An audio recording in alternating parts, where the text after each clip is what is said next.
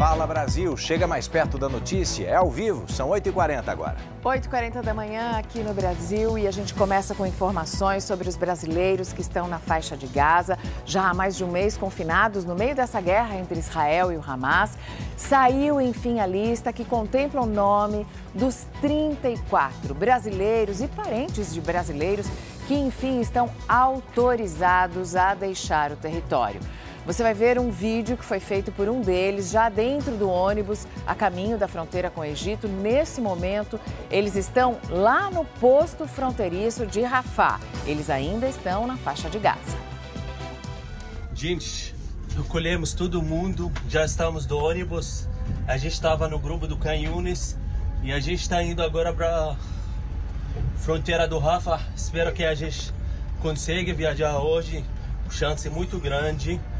Talvez vai ter dificuldade, mas espero que não aconteça isso. E a gente já está indo agora na fronteira. Já indo para a passagem em Rafah, daqui a pouquinho a gente volta com outras informações sobre a situação dos brasileiros ali na faixa de Gaza. Minha gente, agora é a notícia da manhã, tá? Muita confusão numa garagem de ônibus que afeta quantas linhas? Já tem? São 37, né? 37 linhas. Veja você, nós vamos conversar ao vivo agora com a Paula Viana, porque ela tem mais informações. Leide Paola, por favor, como é que as coisas estão nesse momento? Bom dia aqui para o Fala. Bom dia mais uma vez a você, passar e a todos que, que nos acompanham agora no Fala Brasil. A situação vai se normalizando bem aos poucos, viu, Passaia? Mas o morador aqui dessa região de Santo Amaro, Grajaú, tudo aqui na região da Zona Sul de São Paulo, precisou de muita paciência para poder pegar o ônibus. Algumas pessoas esperaram até mais de uma hora para conseguir entrar nos ônibus e algumas pessoas nem entraram nos ônibus, caminharam bastante tempo, foram direto ao terminal. Muitos nem conseguiram chegar no trabalho ou chegaram muito atrasados por conta de todo esse transtorno. O problema começou logo cedo na garagem da aviação Grajaú, quando houve uma paralisação de motoristas e cobradores. 37 linhas foram afetadas naquele local, porque demoraram muito para sair, mas só nessa região são 185 linhas que atendem os passageiros que saem daqui e vão para outras regiões aqui da capital paulista, por isso o transtorno muito grande. A gente viu pontos de ônibus lotados, ônibus também muito cheio. No começo da manhã até agora, a situação vai aos poucos melhorando, passar mas mesmo assim, para quem depende dos ônibus, hoje foi uma manhã muito difícil. O sistema Paese foi necessário para atender essa demanda grande, mas mesmo assim foi bem complicado, viu? Olha, o desespero dessa gente tentando pegar um ônibus. São 37 linhas diretas e depois você tem muitas outras afetadas, né? Indiretamente. Lamentável o que está acontecendo. Gente, um funcionário do Palmeiras foi sequestrado em São Paulo.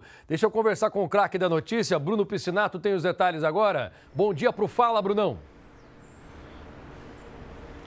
Bom dia, Passaia, para você e para todo mundo que acompanha o Fala Brasil. Pois é, esse funcionário, ele é analista técnico das categorias do Sub-17 do Palmeiras. Ele pegou, fez uma viagem é, via aplicativo, carro por aplicativo, e no meio dessa viagem, ele e o motorista foram abordados por dois carros com criminosos. Eles sequestraram tanto o motorista quanto esse funcionário do Palmeiras em carros separados. Depois de algum tempo, eles liberaram o motorista depois de um prejuízo de dois mil reais em transferências via Pix. Ele também perdeu pertences pessoais, só que ele conseguiu acionar a polícia. E aí a polícia entrou em contato com o clube, com o Palmeiras, para saber do Ricardo Pabon, desse funcionário. E aí depois eles conseguiram telefonar. Em contato com o Ricardo, eles perceberam que ele estava muito nervoso, dando informações desencontradas. Tinha dito que estava em um shopping, mas já eram 11 horas da noite. Fato é que depois de muita investigação, muita procura da polícia, os criminosos abandonaram o Ricardo Pabon, funcionário do Palmeiras. Ele foi encontrado na cidade de Tiradentes, zona leste de São Paulo. O caso foi apresentado no 49 DP, também na Zona Leste. Agora a polícia procura por esses criminosos. O funcionário do Palmeiras já voltou para casa, ele está bem, mas não foi divulgado o tamanho do prejuízo, o quanto ele teria transferido via Pix para esses criminosos. Passaia. A polícia investiga as circunstâncias da morte de uma brasileira que morava nos Estados Unidos. A gente vai para lá agora falar com o nosso correspondente Vandrei Pereira. Vandrei, muito bom dia para você. Quem era essa brasileira e o que diz a investigação? Oi, Mariana, bom dia, muito bom dia a todos. Essa mulher é a Suênia Andrade, de 36 anos, natural da cidade de Ipatinga, em Minas Gerais. Mas que morava aqui nos Estados Unidos. Esse caso ainda permanece um mistério, viu? A Suênia foi encontrada desacordada no chão da casa pela filha de 11 anos. A menina chamou o pai, que então ligou para o resgate. A brasileira é, ainda chegou a ser levada para o hospital, mas infelizmente não resistiu. A polícia inicialmente não deu detalhes sobre a morte dela, mas prendeu o marido de Suênia, que também é brasileiro. Mas como não havia provas, ele acabou sendo solto no dia seguinte. A Suênia Andrade já morava aqui nos Estados Unidos há alguns anos e trabalhava como profissional de limpeza gerou uma grande comoção né, na comunidade brasileira onde ela mora, nessa região de Connecticut. Há uma grande comunidade brasileira por lá e todos estão é, muito sentidos né, com a morte dela e o caso ainda permanece um mistério. Edu, Mariana. Aqui no Brasil já começou uma onda de calor que vai durar alguns dias seguidos. São Paulo registrou máxima de 33 graus nesta quinta-feira. Vamos falar com a Beatriz Casadei. Beatriz, muito bom dia para você, porque hoje, sexta, pode ser que a temperatura suba ainda mais, não é? É verdade, Mariana. Aqui, olha, o termômetro na Paulista já está marcando 25 graus, não para de subir a temperatura. Só que hoje então, São Paulo vai ter um mini refresco. A máxima vai chegar aos 30 graus e à tarde tem previsão de chuva, à noite também. Mas amanhã, Mariana, o sol vem com tudo e a máxima alcança os 35 graus. No domingo, mais quente ainda, 37. Essa onda de calor fez no Instituto Nacional de Meteorologia emitir alerta de perigo para cinco estados estados: São Paulo, Minas Gerais, Mato Grosso, Mato Grosso do Sul e Goiás. As temperaturas devem ficar até 5 graus acima da média. Em algumas cidades do centro-oeste, os termômetros vão passar dos 42 graus e a previsão é que esse calor aumente na próxima semana. Por isso, é importante manter a hidratação e evitar sair na rua nos horários mais quentes. Mariana e Edu. Obrigado, Beatriz, pelas informações. Nós estamos todos aqui numa expectativa danada, porque depois de mais de um mês de guerra no Oriente Médio, finalmente os brasileiros que estavam confinados na área do conflito foram autorizados a deixar a faixa de Gaza. É, os nomes deles, todos os 34, estão numa lista. A gente vai te mostrar novamente o vídeo que foi enviado pelo Hassan, ele faz parte desse grupo, e seguiu de ônibus para Rafah, na fronteira com o Egito. Gente, recolhemos todo mundo, já estamos do ônibus a gente estava no grupo do Canhunes e a gente está indo agora para fronteira do Rafa. Espero que a gente consiga viajar hoje. Chance muito grande. Talvez vai ter dificuldade, mas espero que não aconteça isso. E a gente já está indo agora na fronteira. E o governo de Israel concordou com pausas diárias nos ataques a Gaza, com mediação dos Estados Unidos e do Catar.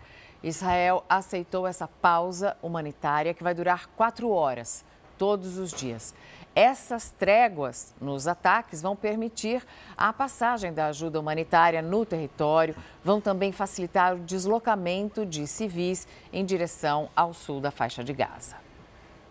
E o exército de Israel confirmou a morte de uma soldado israelense que estava desaparecida desde o dia em que o Hamas invadiu o país. Roni Echel de 19 anos, trabalhava numa base militar que foi invadida por terroristas na fronteira com a faixa de Gaza. Na manhã do dia 7 de outubro, a jovem enviou uma última mensagem para tranquilizar a família dela, dizendo que estava numa sala segura. O corpo foi encontrado e identificado um mês depois. Nas redes sociais, a família da soldado lamentou a perda. Extremistas da Jihad Islâmica aliada do Hamas anunciaram que vão libertar dois reféns. Segundo um porta-voz do grupo, uma idosa e um menino de 13 anos serão libertados porque têm problemas de saúde. No total, cinco reféns já puderam sair da faixa de Gaza. Segundo o último balanço do exército israelense, 240 pessoas estão sob domínio dos terroristas. Já passa do meio-dia em Israel, a gente vai levar você ao vivo até lá, porque a nossa correspondente Denise Odorice acompanha as últimas informações sobre a saída dos 34 brasileiros e os seus parentes lá da faixa de Gaza. Denise, bom dia para você. A gente está acompanhando um périplo que já começou, né? Uma jornada que começou às zero hora aqui em Brasília, uh, no horário de Brasília. Teve ônibus, estão chegando perto. Qual a expectativa para as próximas horas, amiga? Oi, Edu. Bom dia para você, para a Mariana e a todos. Pois é, uma jornada, né, mas que finalmente está acontecendo, né? Havia muita expectativa por isso. A chegada do grupo ao Brasil está prevista para domingo, então ainda tem aí dois dias pela frente. Um avião da FAB, que já aguardava no Cairo há três semanas, vai eh, esperar por esses brasileiros em Al-Arish, que é uma cidade egípcia a 53 quilômetros da faixa de Gaza. De lá, depois que os brasileiros embarcarem, é claro, essa aeronave é, decola, faz escalas em Roma, também em Las Palmas, né, o território espanhol, e também no Recife, para então pousar em Brasília. Segundo o Itamaraty, o grupo chegou à fronteira de Rafah por volta das 7 horas da manhã, no horário aqui de Israel, ou seja, duas da manhã para vocês aí no Brasil. E tinha bastante fila logo cedo, porque devido aos bloqueios, né, ao fechamento da passagem nos últimos dias, o número de estrangeiros tentando sair acumulou bastante. Mas esses brasileiros já estavam ali, segundo o Itamaraty, aguardando os trâmites para poder entrar no Egito. Então, esse processo pode levar algumas horas, talvez até ser finalizado amanhã para então iniciar a viagem. Esse grupo tem 34 pessoas, como você disse, sendo 24 brasileiros e 10 palestinos parentes, né, relacionados a eles, então filhos, eh, maridos, esposas. E eles estavam divididos em duas cidades no sul de Gaza, Rafah e Khan Yunis. Maria Edu. Mas a gente está falando também de eh, coisas que você não controla, né? Seca, chuva, tempestades e ciclones. O brasileiro está sentindo na pele as catástrofes do clima e se preocupa com isso, tá? É o que revela uma pesquisa feita com exclusividade aqui para o Fala Brasil.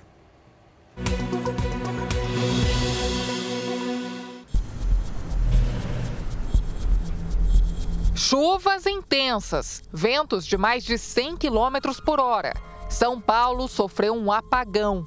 Milhares de casas sem energia durante dias. Oito pessoas morreram vítimas do temporal. No Rio de Janeiro, o nível do mar subiu de forma assustadora. As águas invadiram o calçadão. O corpo de um adolescente de 16 anos foi encontrado três dias depois. A população sofre em meio às mudanças bruscas de temperatura e às tempestades que deixam estragos e muitos prejuízos. Situações como essas preocupam especialistas e também os brasileiros.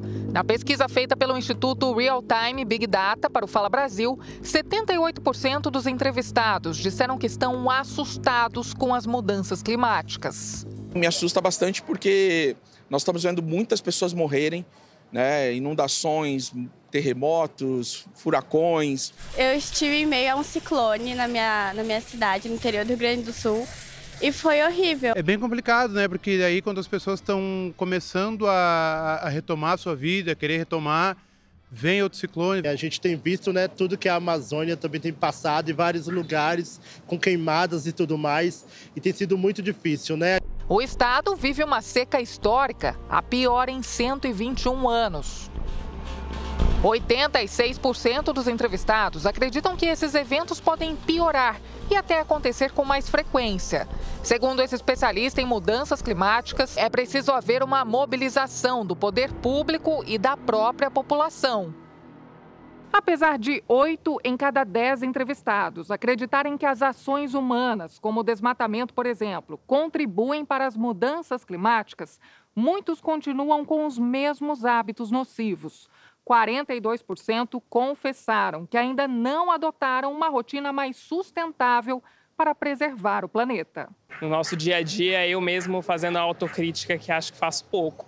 E acho que o brasileiro, de maneira geral, é pouco engajado na questão ambiental. A gente ajudando o pouco que pode. A gente separa o lixo e é o mínimo o que a gente faz, é separa o lixo e não polui as ruas.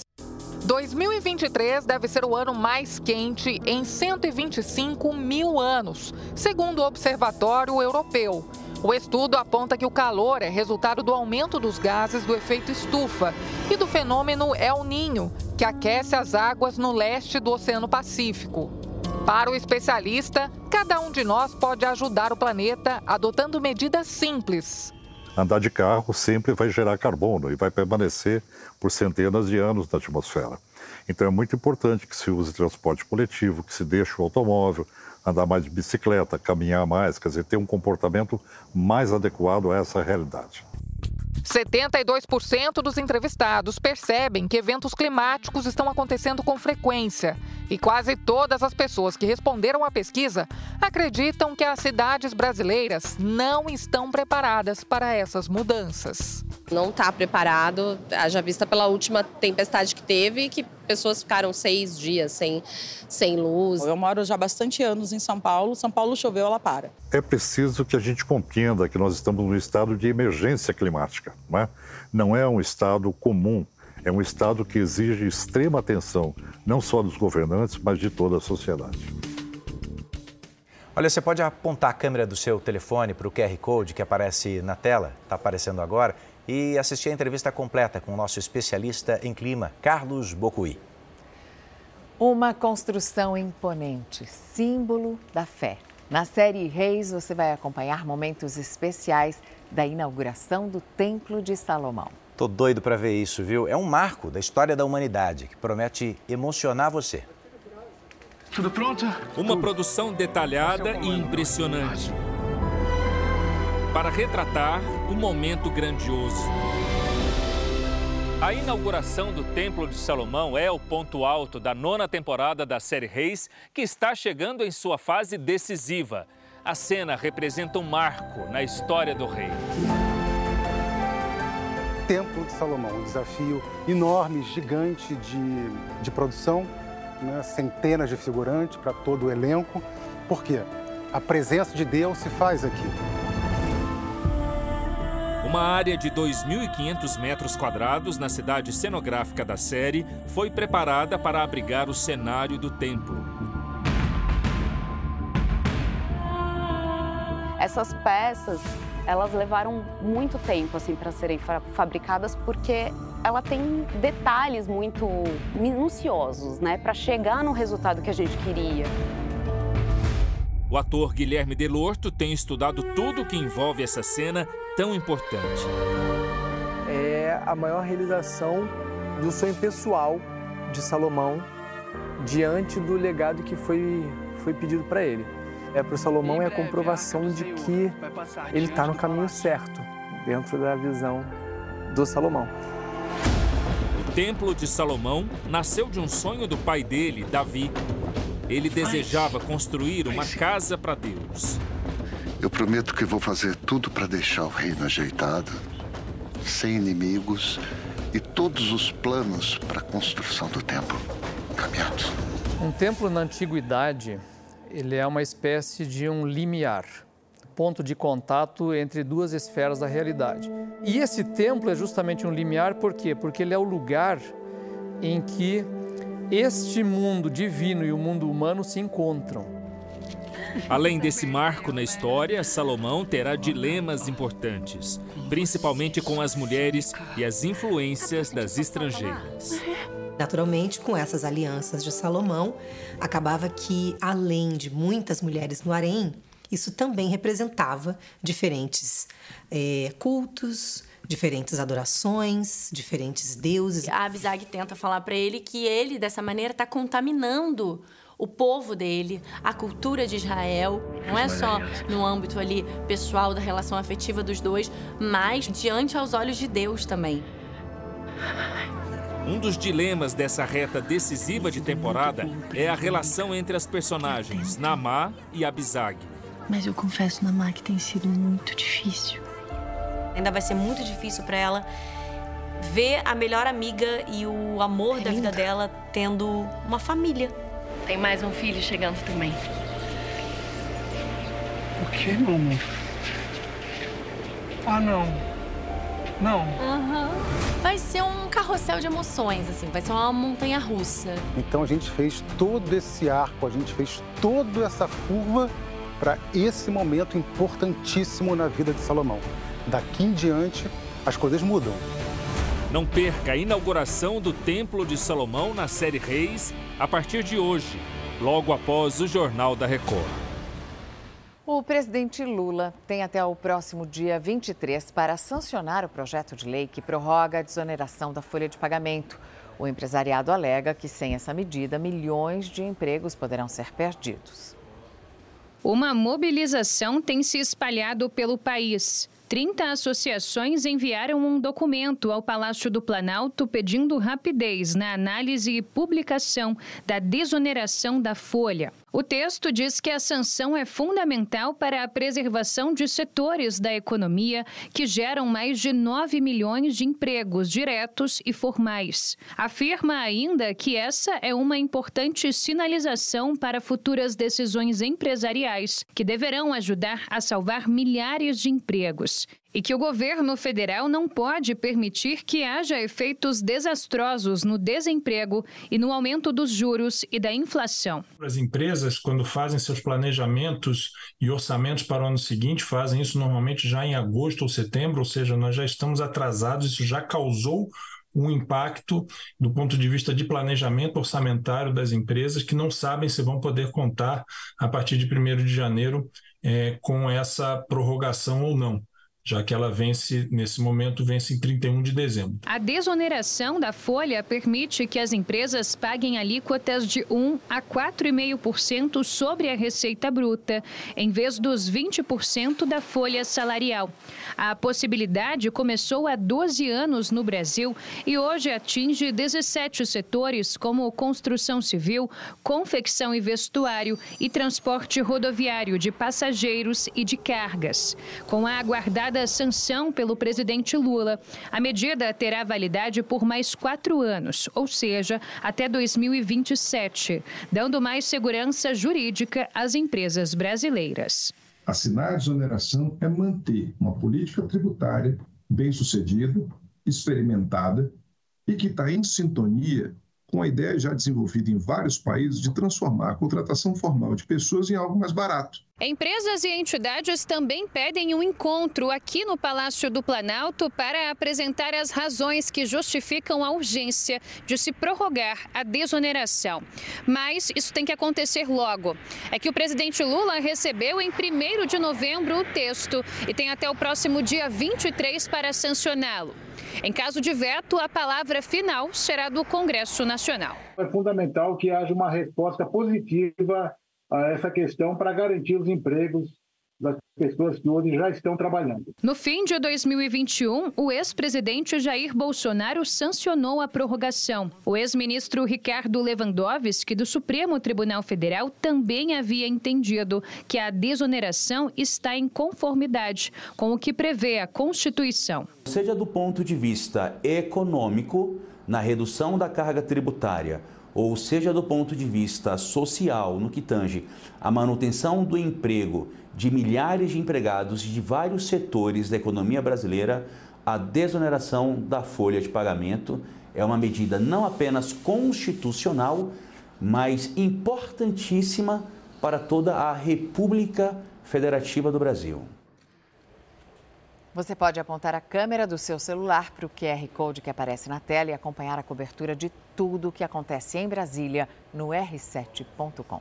Olha que notícia bacana, pescadores da cidade de, das cidades de Guarujá, Bertioga e São Sebastião vão receber até 653 reais por resíduos retirados do mar. A iniciativa faz parte do programa Mar Sem Lixo. Os valores referentes ao lixo retirado das águas vai ser creditado em Vale Alimentação. As inscrições vão até o dia 15 de novembro. A expectativa é de que 220 pescadores façam parte do programa, gerando um repasse de 337 mil reais. Desde 2021, já foram retiradas mais de duas toneladas de resíduos do mar. A ação do PROCON, agora de São Paulo, leva atendimento à Praça da República para colher reclamações sobre a falta de luz. Vamos conversar com a Beatriz Casadei, porque ela tem os detalhes agora. Como é que funciona essa ação, Bia? Oi, Passaia. Bom dia para você. Olha, a unidade móvel, esse ônibus aqui do Procon, está aqui na Praça da República, no centro de São Paulo. E os atendimentos são presenciais, começam daqui a pouquinho, viu? Às 10 horas da manhã, vão até às 4 da tarde.